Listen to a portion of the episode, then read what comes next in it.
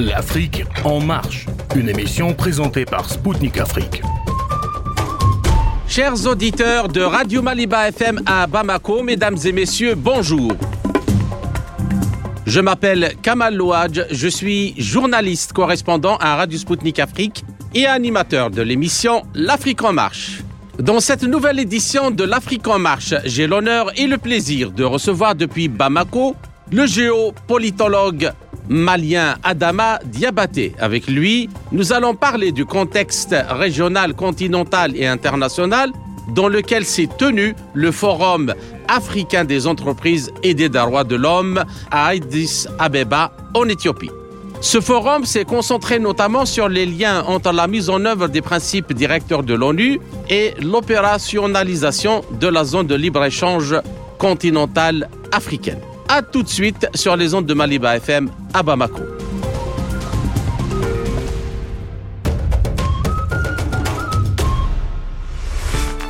Le Forum africain des entreprises et des droits de l'homme 2023 s'est tenu les 6 et 7 septembre à Addis Abeba, en Éthiopie.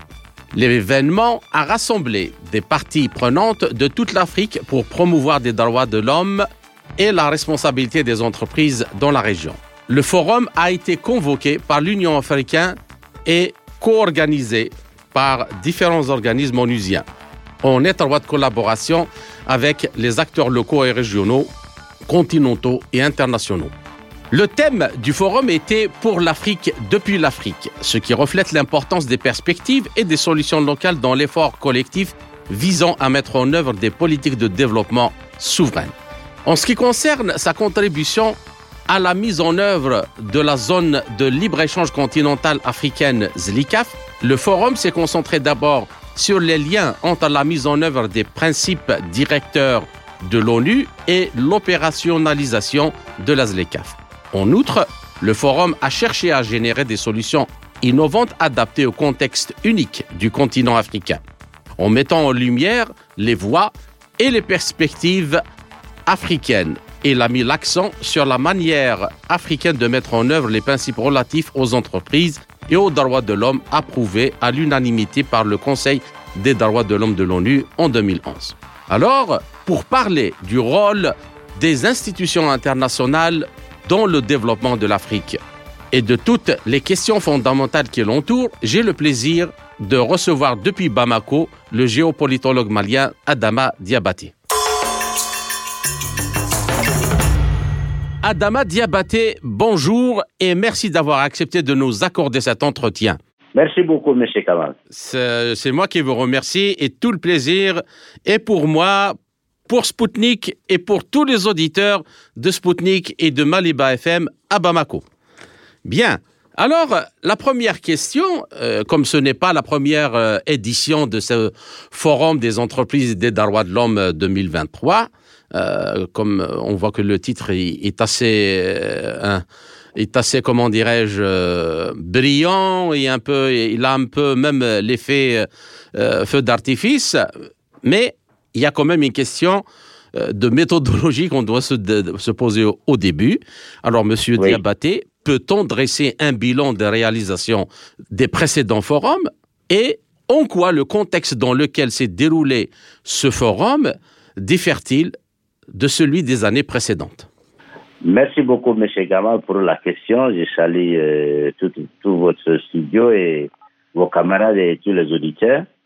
Et en fait, euh, ce forum, on dirait, comme les Français disent, du déjà vu. Parce que la composition même du forum nous a pensé que c'est une formalité comme vous avez rappelé tout dans votre question, euh, vu euh, le forum précédent et les résultats entre guillemets, soi-disant, euh, réalisés de ces précédents forums, nous donnent clairement l'idée que c'est une formalité, c'est une manière déguisée de continuer à nous maintenir dans les conditions de dépendance qui ont toujours été la tâche principale euh, des Nations Unies et de tous les autres, tous les autres systèmes affiliés à ces structures.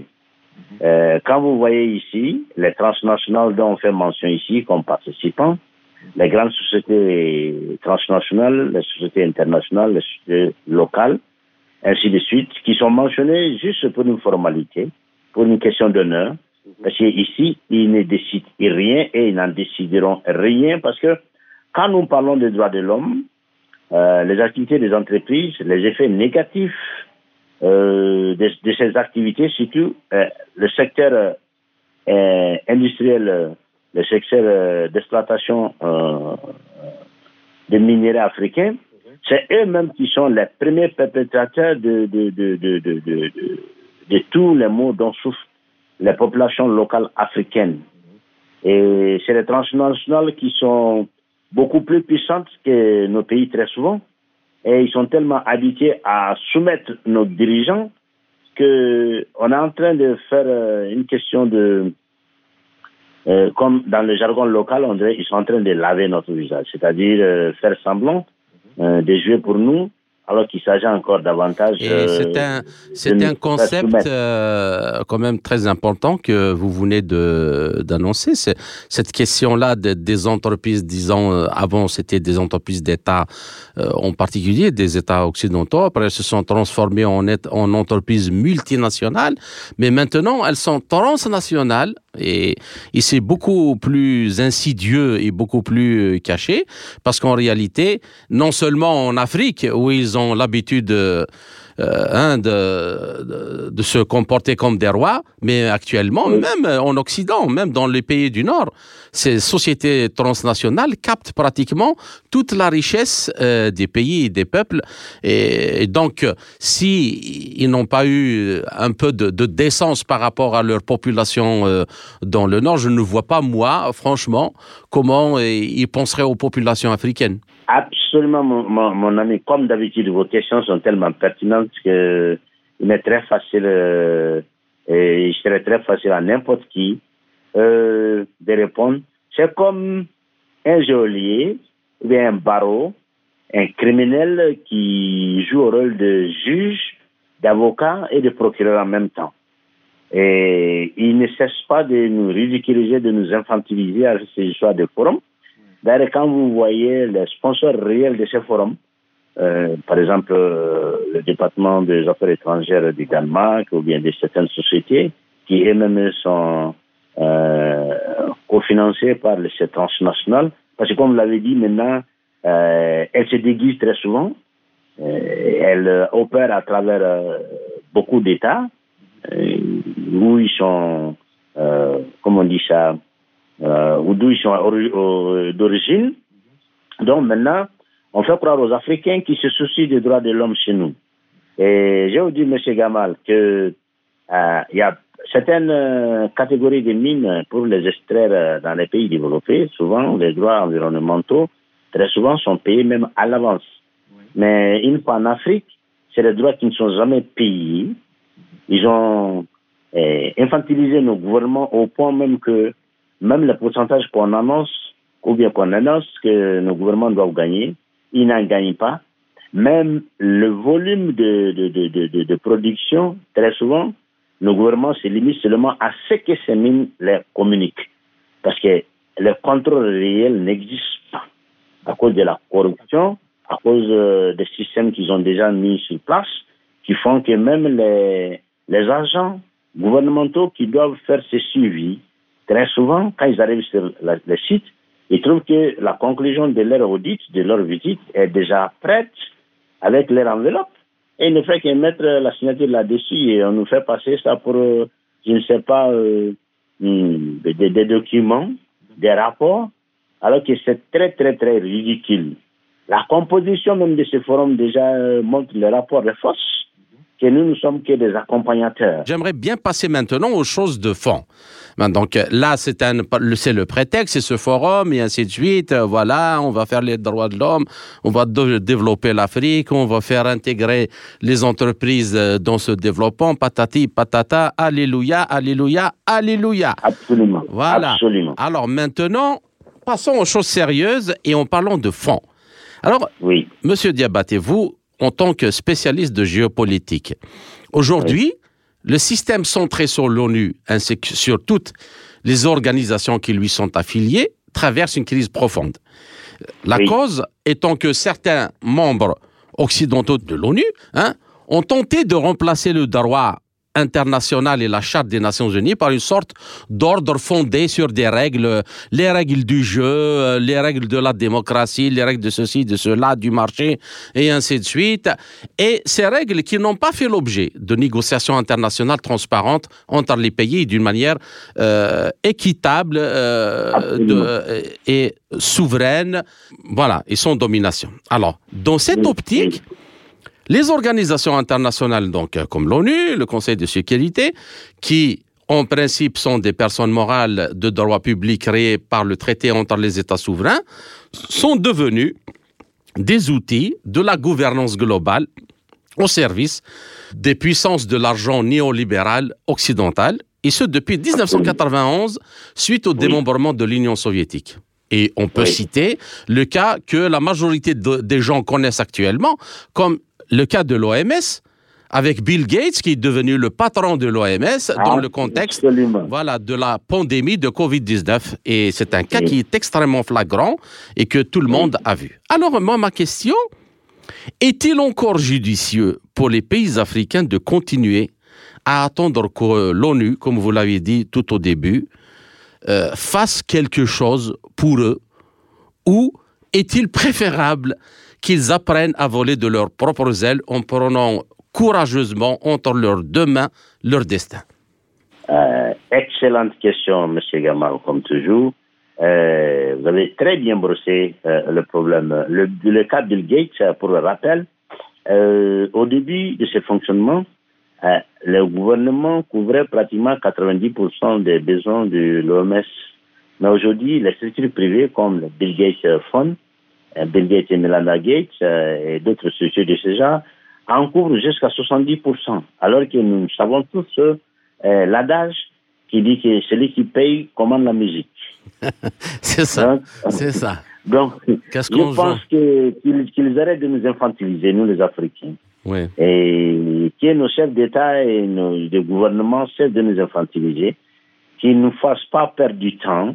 Et comme vous avez ce qui est le contexte géopolitique, euh, c'est le basculement géopolitique mondial, global, irréversible euh, à nos jours, qui fait que c'est comme une autre entreprise encore, une autre tentative par l'Occident, en rentrant par d'autres voies, de se faire euh, des racines, de s'enraciner davantage chez nous, en se faisant couvrir par cette histoire des droits de l'homme, euh, comme j'ai déjà énoncé en haut et vous l'avez renforcé. Et en fait, hum, si on devait, à la lettre, M. Gamal, euh, juger les droits de l'homme comme c'est énoncé, les premiers criminels qui devaient se retrouver à, la CPI, c'était les transnationales et, et leurs marionnettes qui sont les États occidentaux en premier lieu parce que 90, sinon à la majorité, dans la totalité, ces États œuvrent pour l'ère transnationale euh, qui, à travers qui ils veulent faire mise sur le monde entier. Malheureusement pour eux, l'éveil des populations des pays euh, jadis sous domination euh, fait tel que on n'attend plus nos dirigeants pour prendre des décisions. Nous-mêmes, nous sommes devenus maintenant des forces lobbyistes euh, dans le bon sens euh, pour faire prévaloir les intérêts de nos populations locales, le seul moyen, parce que euh, nos dirigeants sont tellement sous emprise, sous pression de ces transnationales à travers leurs États, en premier les, les, Nations Unies, parce que comme vous l'avez bien mentionné, les Nations Unies aujourd'hui, elles n'existent que de nom, soit elles servent les États-Unis et ceux, qui plairont aux États-Unis, euh, soit on fait passe d'eux et on a tendance chaque fois à faire remplacer les Nations Unies dans les prises de décision par des structures comme l'OTAN. D'ailleurs, euh, si vous remarquez, depuis la guerre d'Irak jusqu'à aujourd'hui, très souvent les décisions ne se prennent plus aux Nations Unies, on s'en fout. Euh, éperdument, il s'agit que l'OTAN, avec leur grand-père, les États-Unis, décident de quelque chose et on, on le fait passer comme une décision de la communauté internationale. cette notion de communauté internationale aujourd'hui que les intellectuels ont du mal à définir. Déjà, déjà, juste le Conseil de sécurité, quand on voit que qu'un pays comme la France euh, de 60 millions a le même droit qu'un pays d'un milliard et demi comme la Chine, sachant que l'Europe est représentée par deux, c'est-à-dire il y a la France, il y a, il y a la, Grande-Bretagne, le Royaume-Uni, il y a les États-Unis, il y a la Russie, et il y a la Chine. Ah, donc deux pays de, de l'Europe qui ne font même pas euh, je ne sais pas, même pas le 1 dixième de la population euh, de la Chine. Et je ne dis pas de toute l'Asie, parce que si on prend actuellement, y compris de point de vue démographique et euh, de point de vue de la puissance économique et militaire, l'Inde, il a toute sa place dans ce Conseil de sécurité.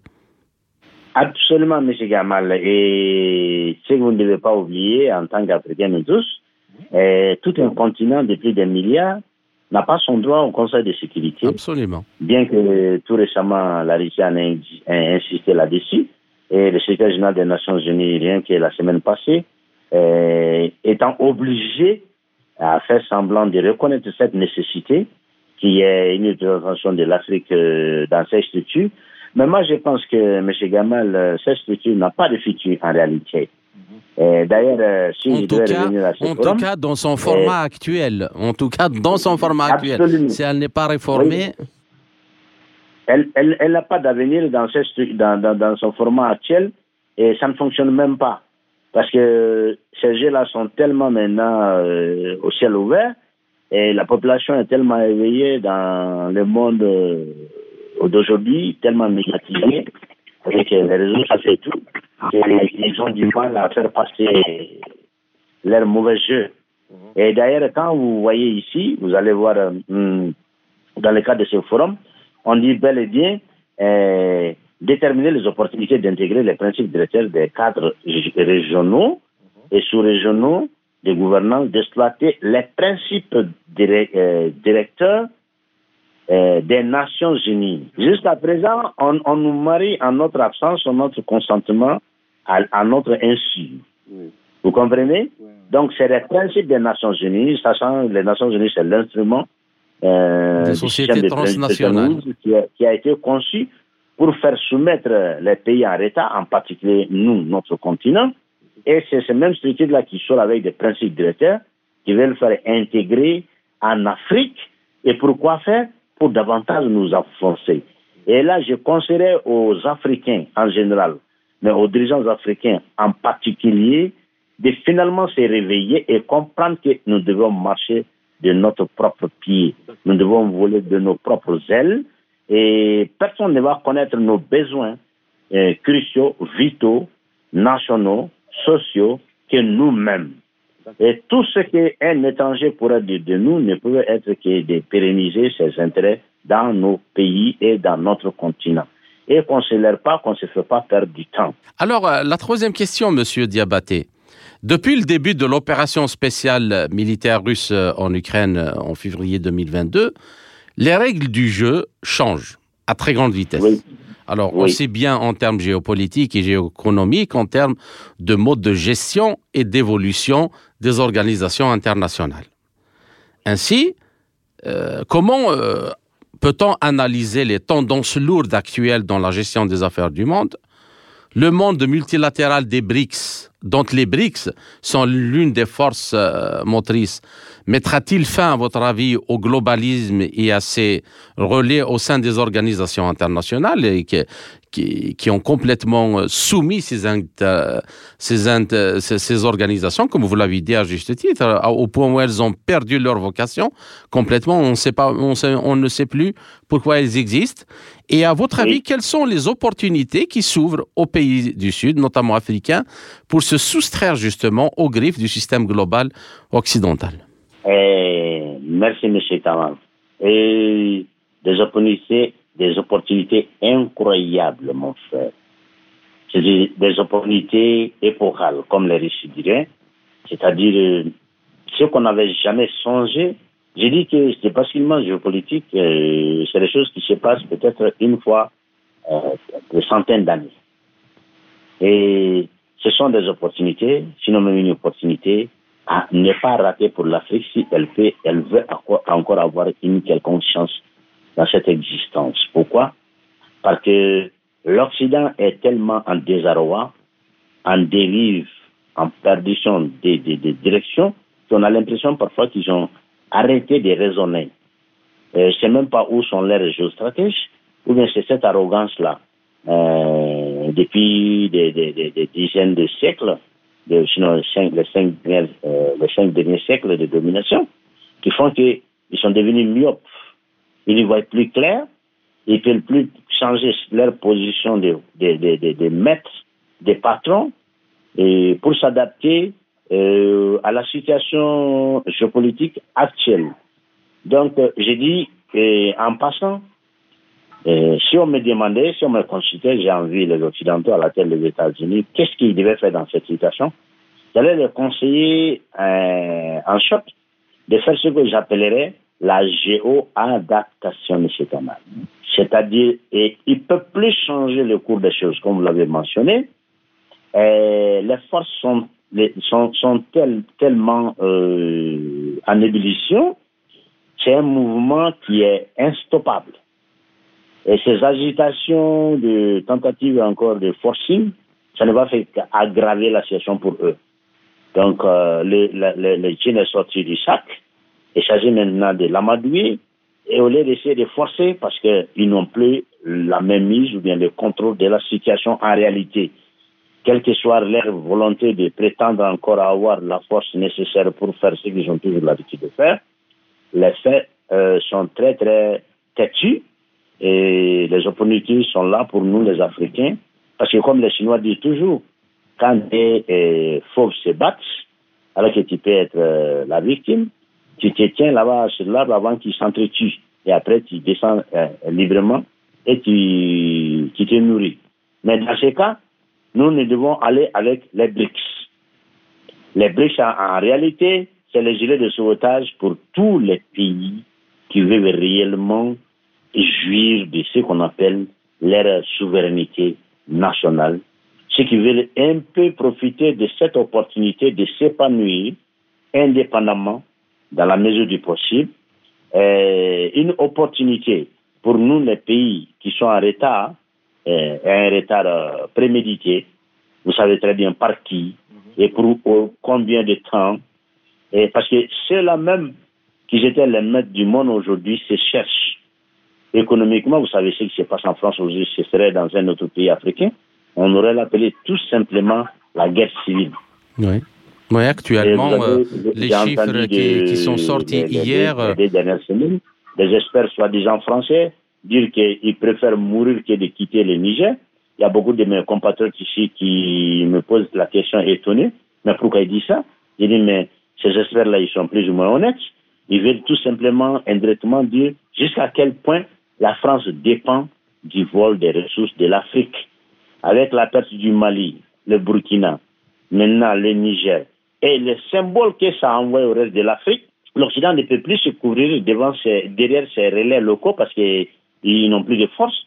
Donc ils sont obligés de sortir maintenant. Mais en sortant, jusqu'à présent, ils portent encore des masques.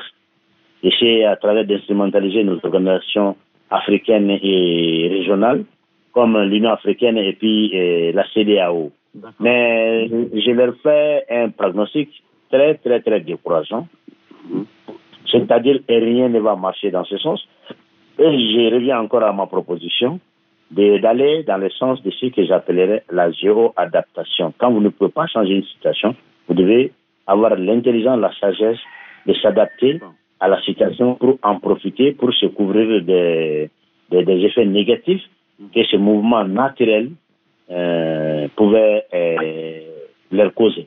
Bien, alors une dernière question pour cette première partie, euh, Adama Diabaté. Alors, euh, l'utopie, disons les, choses comme elles sont, mondialiste est de plus en plus déconnectée des réalités, c'est ce que vous venez d'expliquer maintenant, d'un monde devenu multilatéral, et ces valeurs sont universellement rejetées. Je prendrai l'exemple, par exemple, les Darwa LGBT et, compagnie en Afrique.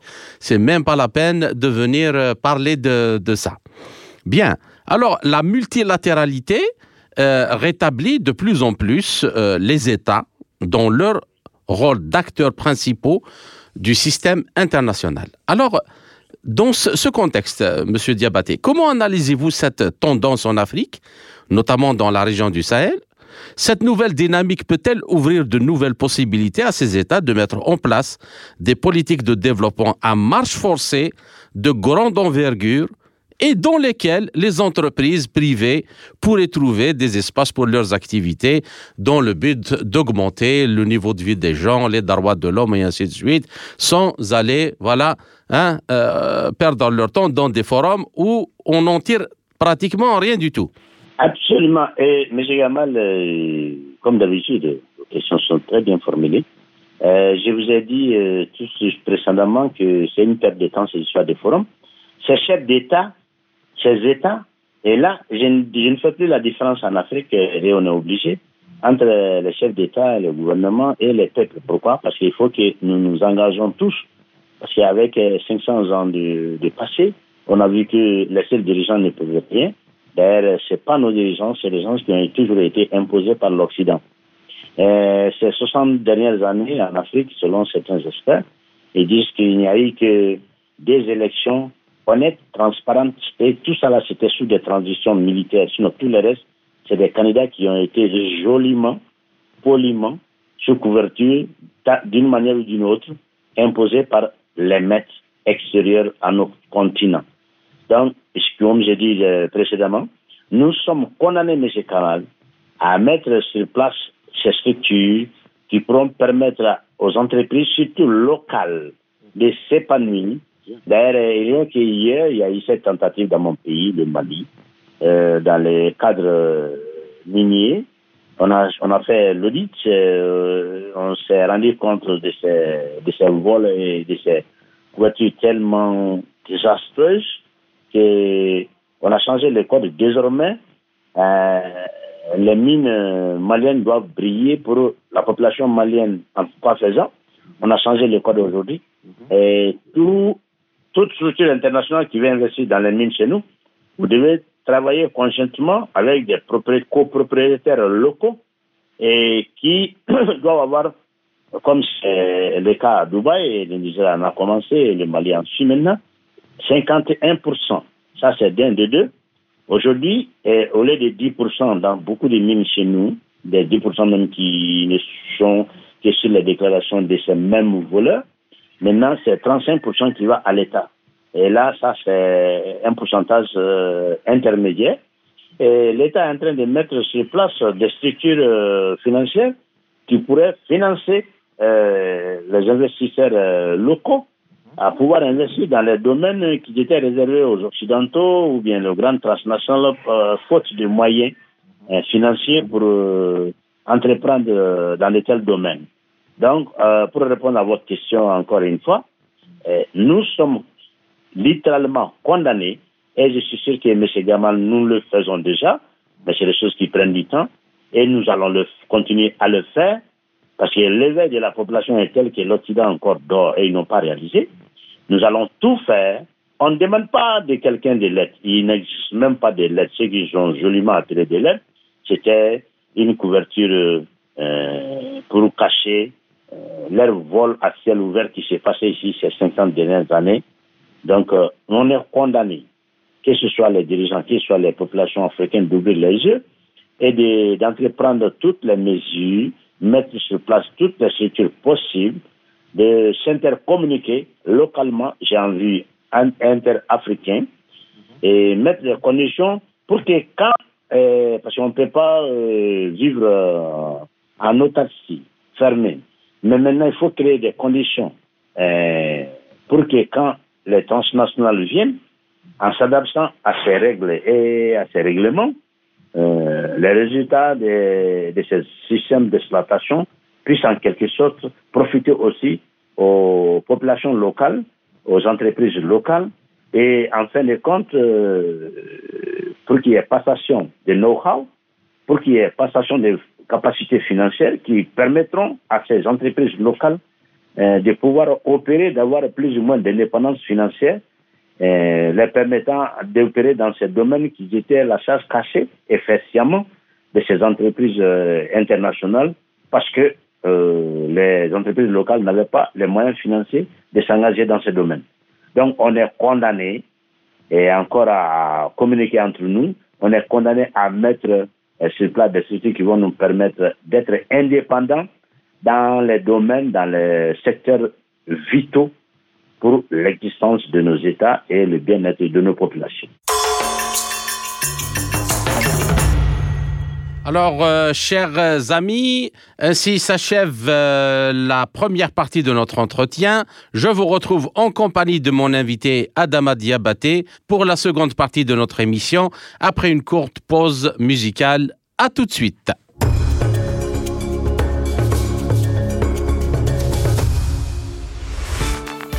Chers auditeurs, vous êtes toujours à l'écoute de Radio Maliba FM à Bamako. Je suis Kamal Louadj, animateur de l'émission L'Afrique en marche de Radio Sputnik Afrique. Je rappelle que mon invité est aujourd'hui le géopolitologue malien Adama Diabaté. Adama Diabaté, je vous salue à nouveau et merci pour votre patience. Merci, évidemment, pour l'invitation. Je vous en prie. Bien. Alors, euh, maintenant, allons un peu euh, encore euh, dans le fond, mais avec un peu plus de précision. Alors, la France a porté la plume sur tout le sujet qui concerne ses anciennes colonies au Conseil de sécurité depuis leur indépendance.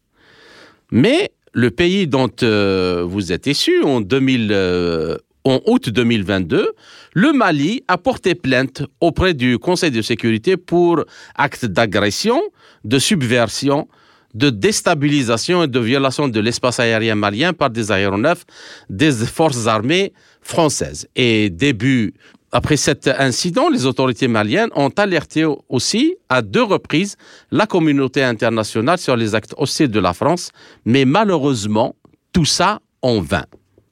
Parce que euh, encore, le Mali n'a pas été autorisé à, venir au Conseil de sécurité pour euh, étaler toutes les preuves qu'il a cumulées par rapport aux accusations qu'il a portées euh, contre la France. Bien. Alors, il y a ici une question légitime qui, vient, et euh, je vais la poser directement. À quoi servent encore les institutions internationales dans ce cas? Puisque tous les pays ne peuvent pas avoir les mêmes droits et au moins même le même droit à l'expression. Et peut-on encore parler de droit international et des droits de l'homme? Et pour convaincre les pays du Sud, euh, Monsieur Adama Diabaté, notamment les pays africains, le changement ne devrait-il pas commencer par le FMI, la Banque mondiale, l'OMS et l'OMC et le Conseil de sécurité? Euh, Merci, M. Gama, pour votre question. Euh, comme on l'a dit précédemment, précédemment euh, ces systèmes de Bretton n'ont pas leur place dans leur euh, format actuel. Euh, les dernières institutions dont vous venez de citer, l'FMI, la Banque mondiale et d'autres structures, soi-disant appelées à promouvoir le développement économique, le bien-être de nos populations et ce qui s'ensuit, ce sont des instruments cachés, comme on l'appelle dans le monde des spécialistes, des killers économiques. Ce sont des killers économiques dans la main de l'Occident, à la tête des États-Unis, la structure de l'OTAN et les pays affiliés. Et nos frères africains du Sud, en général, les Africains en particulier, devaient comprendre ça depuis longtemps. Euh, et je sais qu'ils en savent quelque chose. Donc, euh, espérer quelque chose de ces sens, c'est inutile. Et le changement, effectivement, euh, devait commencer par euh, le traitement euh, de nos pays par ces structures de killers.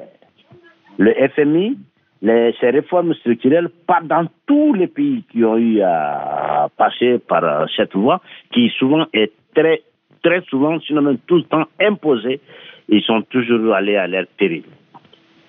Le FMI, comme le système des casques bleus, ou bien la Banque mondiale, n'ont jamais sauvé pays. Euh, je m'explique. C'est des, c'est des, c'est des, c'est des, c'est des, c'est des, comment on dit ça, euh, des sapeurs pyromanes. On crée des problèmes, on se porte euh, solution à ces problèmes pour venir pérenniser ces mêmes problèmes. Et cela a toujours été le cas. D'ailleurs, c'est la raison pourquoi ils ont été mis sur place. Il faut que nos compatriotes euh, soumis, nos Africains, les, gens du Sud en général, les pays du Sud, en particulier les Africains, euh, comprennent ça. C'est tous ceux-là qui sont sous domination française. Monsieur Gamal, je vais vous dire la particularité de la colonisation anglo-saxonne et de la colonisation française. Très souvent, vous voyez que c'est dans les pays colonisés par la France qu'il y a le plus euh, de coups d'État. Ce n'est pas par amour de stabiliser ces structures. Ce n'est pas par euh, amour de violence ou quoi que ce soit. Ça, ça émane directement euh, du fond, du système que la France a imposé sur ces pays. C'est-à-dire un système tellement mesquin, un système tellement euh, oppressif que la population en a eu marre et elle est prête maintenant à toutes sortes de sacrifices pour s'en débarrasser. Donc, la première des choses qu'on devait faire, c'était de venir à la conclusion, à la compréhension que le système des Nations Unies, euh, surtout le, le vecteur euh, économique soi-disant, j'ai envie, euh, le FMI, la Banque mondiale, d'autres structures soi-disant, euh, le PNUD et tout ce qui s'ensuit, ils sont là pour nous maintenir dans la dépendance le plus longtemps possible. Maintenant, ayant fait ces diagnostics, nous devrons plus avoir des problèmes euh, de prescrire les médicaments nécessaires pour soigner cette maladie. Et ces médicaments doivent venir de nous-mêmes. Je répète encore, nous devons créer des conditions nécessaires pour que nos ressources au maximum profitent à nos populations, quel que soit l'exploitant. Ça peut être local, ça peut être international, ça peut être mixte, être comme vous voulez. Et non seulement mettre ces structures sur le plan juridique sur place, mais être prêt à les défendre parce que les Occidentaux ne vont pas nous faciliter la tâche parce qu'ils vivent de ça. Ils vivent de ça. Euh, et je rappelle, je rappelle par rapport à ça, en tout cas moi, en ce qui me concerne, je n'ai jamais entendu euh, les militants africains qui cherchent l'épanouissement de l'Afrique dire que nous sommes dans une logique euh, de guerre contre l'Occident, pas du tout, mais ils demandent à ce que leur pays et leur souveraineté et leur désir de développement souverain soient respectés. Rien d'autre. Alors, tout le monde est le bienvenu, mais à condition que les règles du jeu changent et qu'elles changent au profit de tout le monde. Exactement, M. Gamal. C'est ce que euh, tout récemment, j'ai donné une interview à vos collègues américains, les, premières chaînes, euh, sans les faire de la publicité. C'était trois heures d'interview et j'étais très clair là-dedans. J'ai dit, en fait, euh, ce que vous appelez anti-occidentalisme ou bien anti-français ou quoi, c'est une euh, manipulation intentionnée euh, pour que la population euh, ne vous n'aille pas à, à, à l'encontre de votre politique très malsaine que vous menez ici et que vos populations locales ne s'en rendent même pas compte. Sinon, on n'est pas contre quelqu'un comme vous venez de mentionner. On est contre une politique qui a été menée. Le système néocolonial. Après avoir été contre le système colonial, les gens sont contre le système néocolonial. Oui. Donc, et c'est ce système néocolonial que la population africaine, ce n'est pas les dirigeants. Non, ils ne peuvent pas et ils ne pouvaient pas.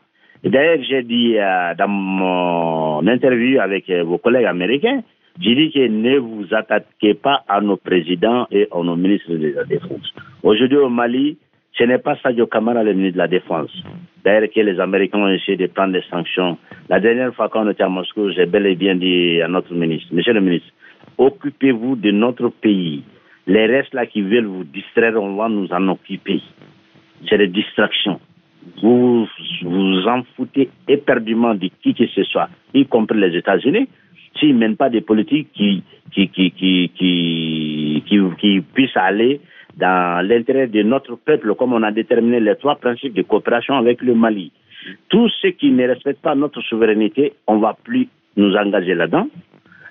Personne non plus ne va nous dicter notre choix de partenariat et nos gouvernements ne vont jamais entreprendre ou bien prendre des décisions qui ne seront pas dans l'intérêt du peuple malien.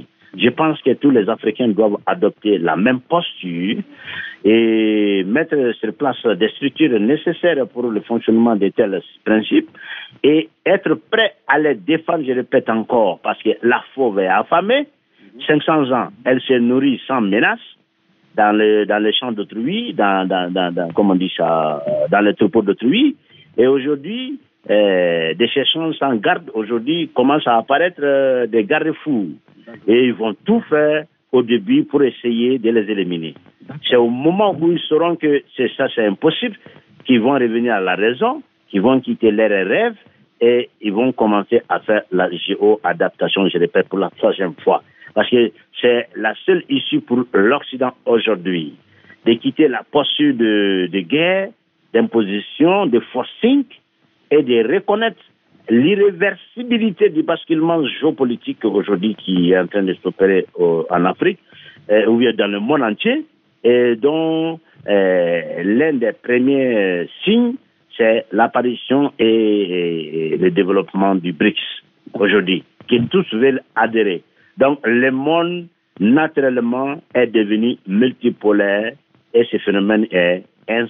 Alors maintenant, euh, j'aimerais bien poser quand même euh, et vous questionner quel est votre quelle est la, vision, votre vision personnelle, mais aussi la vision de tous les Africains euh, que vous connaissez, connaissez des droits de l'homme. Parce que là, c'est devenu euh, hein, la mode euh, pour faire passer quoi que ce soit. On, fait miroiter, on lève le drapeau des droits de l'homme et, et, en accusant souvent les pays où on a envie d'aller s'installer, de, de ne pas respecter les droits de l'homme et ainsi de suite. Bien. Mais ma question, euh, Monsieur Diabaté, les, premiers droits de l'homme les plus vitaux sont le droit à la nourriture, à la santé, à l'éducation, à l'énergie, à l'eau, au logement décent et au travail.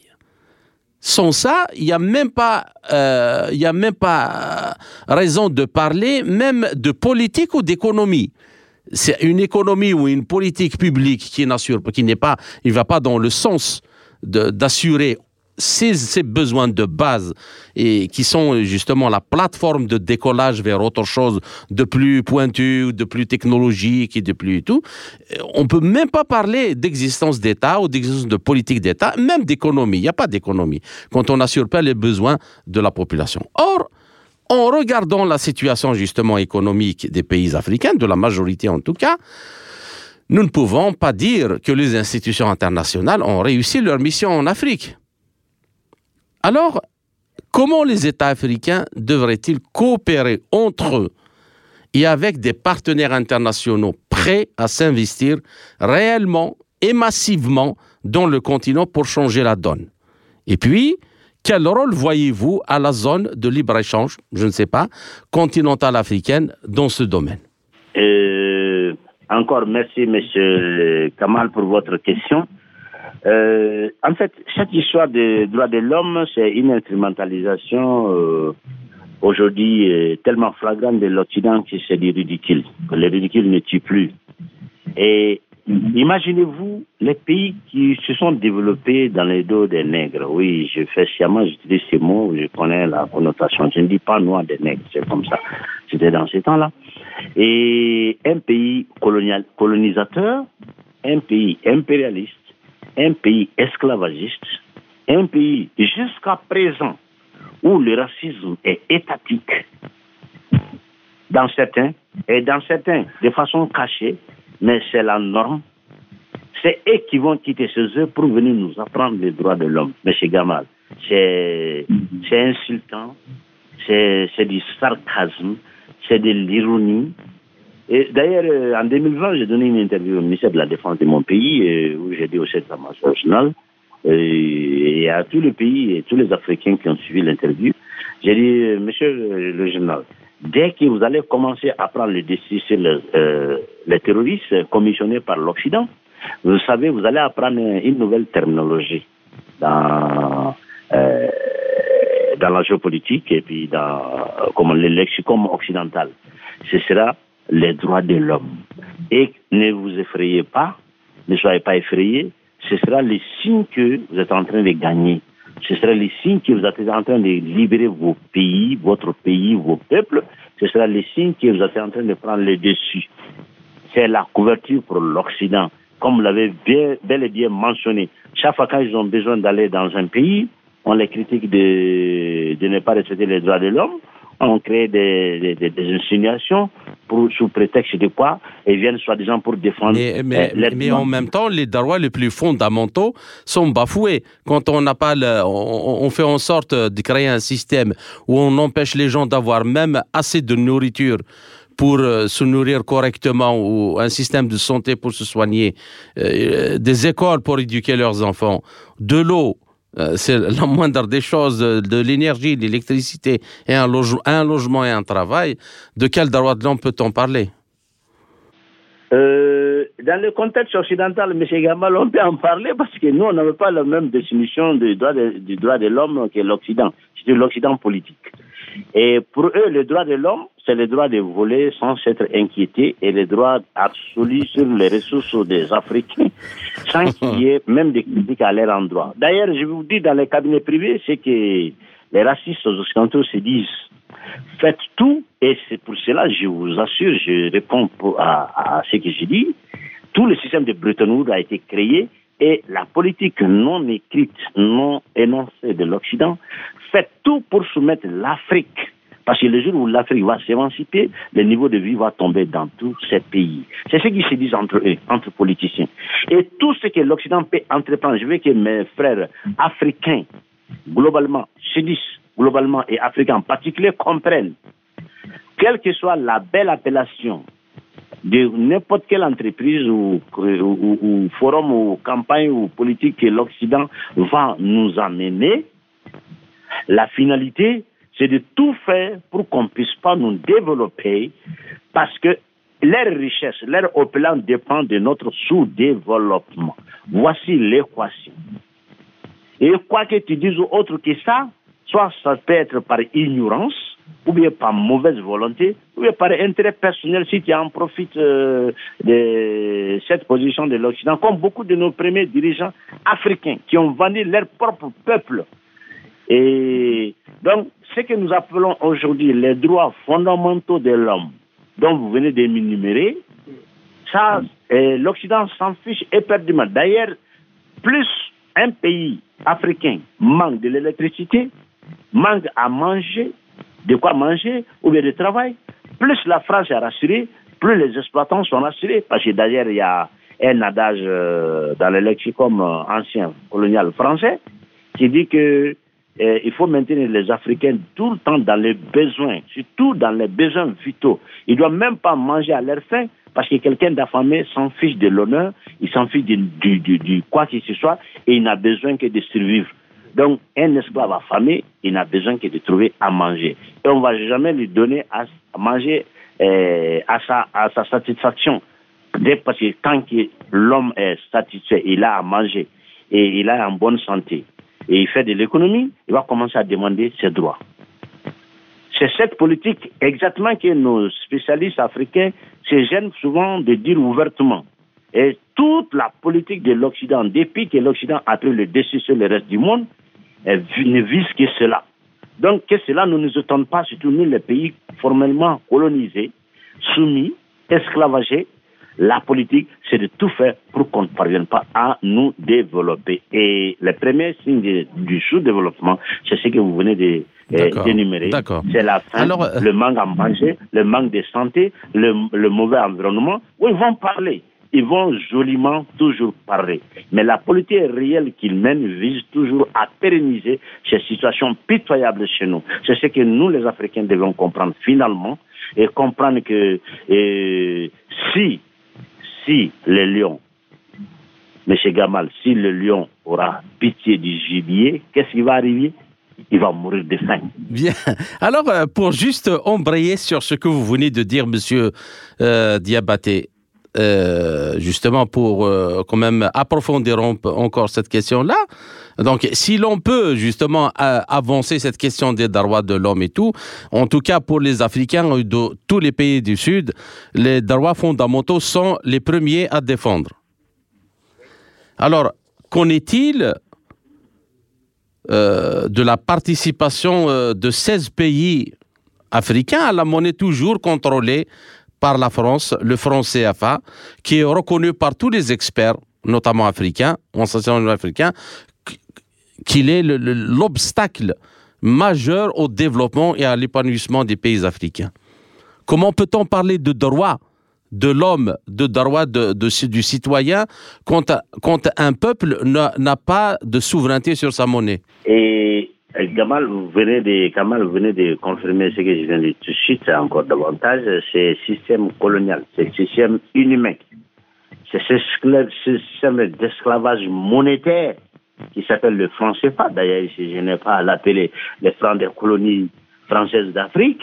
Et après, on a dit le franc de, la communauté euh, d'Afrique.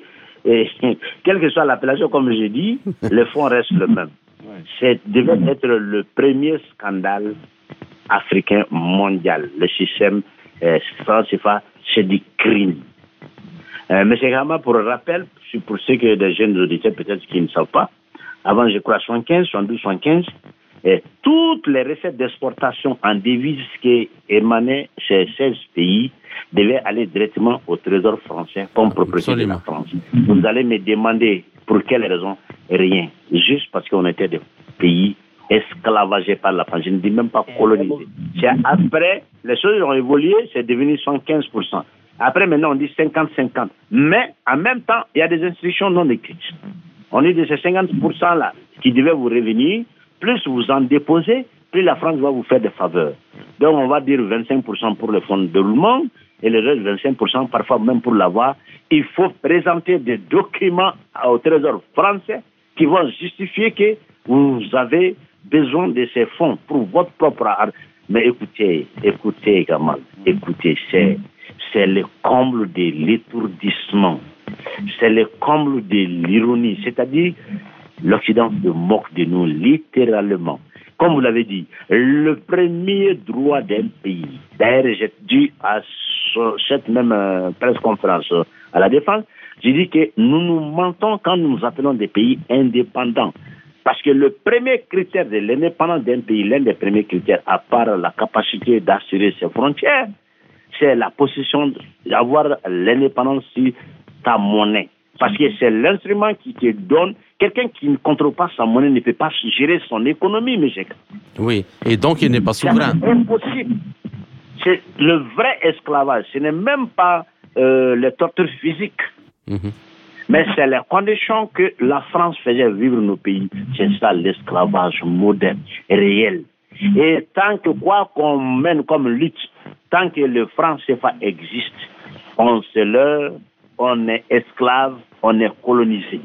Et je suis sûr, M. Kamal, que très bientôt, on va se livrer de ces francs CFA. Et comme le basculement géopolitique global, c'est le fait de se désengager du franc CFA c'est quelque chose d'inévitable et irréversible, je le vois déjà venir. Dans ce cas, euh, Monsieur Diabaté, comment voyez-vous le rôle Maintenant, revenons à la question des entreprises et des droits de l'homme, des entreprises privées africaines dont la, la dynamique de développement en Afrique centrée en priorité sur les objectifs d'assurer les besoins vitaux des populations, à savoir la nourriture, la santé, l'éducation, l'eau, le logement et le travail. C'est ce système, cette situation est très complexe. Si vous prenez euh, la banque, par exemple, mhm. qui doit financer les entreprises pour qu'ils puissent se réaliser, pour qu'ils puissent s'épanouir, comme ça se fait à l'Occident. Euh, parfois, les taux de retard vont jusqu'à zéro. Il fait même un moment aux États-Unis c'était même à moins. C'est-à-dire qu'il prend des crédits, on te donne encore de l'argent pour que tu prennes. Euh, par ailleurs, chez nous ici, euh, des, banques n'existent pas. Dans le terme économique du mot, il n'y a pas de banques chez nous. Parce qu'une entreprise qui veut se développer aux dépens des banques, tu t'endettes à, jamais, tu ne pourras jamais s'en sortir. Je vous donne un exemple. Euh, chez nous, il n'y a pas de microfinance. Il y a le nom, mais il n'y a pas de microfinance. Très souvent, c'est toujours contrôlé par là-bas. C'est le système d'endettement de la population pour avoir, pour utiliser en fin de compte euh, ce système pour encore euh, en esclavager la population. Pourquoi? Pour chanter nos, gouvernements. Vous allez dans une banque chez nous, surtout dans le système de chauffage, on va dire qu'on va donner un crédit, un petit exemple, à 9% ou bien à 10%. Mais le système de corruption, le système de pourcentage que vous devez payer pour, par exemple, les experts qui doivent aller visiter les cochons et tout ce qui s'ensuit, vous allez voir que vous vous retrouvez parfois juste vers 20%. Imaginez, dans les conditions normales, 20% au moment même que vous prenez votre crédit. Et, vous devez rembourser et ils ne donnent jamais des délais raisonnables, des temps raisonnables pour ça. Donc, à cause de ça, et au lieu qu'il y ait de l'entrepreneuriat, et je dis ça spécialement pour que nos dirigeants comprennent ça et qu'ils changent ce système. Sinon, on a beau crier, on sait beau lérer M. Kamal, mais si c'est le développement réel ne va jamais euh, désamorcer dans nos régions. Jamais, c'est impossible. C'est comme la mort et la vie. C'est-à-dire, il faut créer des conditions réelles pour qu'il y ait le flux euh, financier qui puisse euh, donner un boost aux activités économiques. Le secteur réel de l'économie ne peut pas être financé. À l'Occident, par exemple, euh, ici, pour prendre un crédit de 1 milliard, il faut avoir euh, une possession, un bien qui vaut 2 milliards. Mais quelqu'un qui a 2 milliards déjà, pour aller prendre un crédit là-bas, sûrement les Africains ne comprennent pas ça. Vous comprenez? Mais à l'Occident, et avec même ces histoires de subventions, mais c'est des centaines de milliards, comme les États-Unis viennent de faire, euh, euh, des patriotic acts against the inflation ou quelque chose comme ça là. Et ils ont ces problèmes avec euh, l'Occident. Nous, on n'a pas ces capacités avec l'Union européenne, comme concurrence déloyale. Mais nous, on n'a pas ces moyens parce qu'on ne contrôle pas nos finances. Nous, on n'a pas les moyens, par exemple, quand le besoin est là, un peu jouer à l'inflation au cours de, nos monnaies pour faciliter les exportations et faire venir, par exemple, euh, pour, booster les activités économiques. et, de ce point de vue, je rappelle que le franc CFA et euh, le taux de change est imposé par la Banque de France. Il est fixe, il bouge jamais, sauf si elle décide euh, de changer. Et, il est fixé actuellement à 649, si je ne me trompe pas, euh, francs CFA pour 1 euro. Bien, alors une dernière question, euh, Monsieur Diabaté. L'un des sujets fondamentaux traités lors du sommet des BRICS en Afrique du Sud, qui a vu l'arrivée de deux nouveaux pays africains dans l'organisation, l'Égypte et l'Éthiopie, et l'industrialisation de l'Afrique et son équipement en infrastructures de transport et de logistique. Et le tout avec une possibilité d'échange et de commerce dans les monnaies nationales. Alors, comment voyez-vous la chose et peut-on dire que les entreprises privées africaines ont une chance de se projeter dans le futur en exigeant des partenaires des BRICS, je dis bien en exigeant des partenaires des BRICS, les transferts de technologies, la transformation locale des matières premières et la formation pointue des ingénieurs et des techniciens dans tous les secteurs, notamment l'agriculture, l'agroalimentaire, le médicament et la santé. En deux minutes, s'il vous plaît. Monsieur Kamal, euh, c'est exactement la loi que le président a signée hier. Dans l'énoncé, il est il est écrit avec les mêmes mots exactement que vous venez de, citer. Exactement. André, vous lisez euh, le troisième paragraphe euh, de ce document. Mhm. Euh, c'est-à-dire, on a décidé maintenant que tout ce qui se produit dans le domaine de l'agriculture, ou qu'il soit du sous-sol malien bien sûr le sol malien, doit être transformé au préalable chez nous pour que nous, pays producteurs ou bien propriétaires de ces ressources profitons de la plus-value. C'est important. Aucun pays ne va se développer quand vous ne faites que vendre la matière première à l'état nature.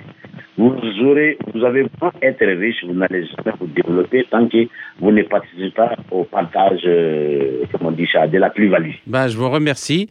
Euh, chers auditeurs, notre entretien arrive à sa fin. Adama Diabaté, je vous remercie pour cet euh, éclairage. J'espère vous retrouver dans les quelques semaines à venir dans un autre entretien pour traiter d'un autre sujet. Merci encore une fois et à très bientôt. Merci beaucoup.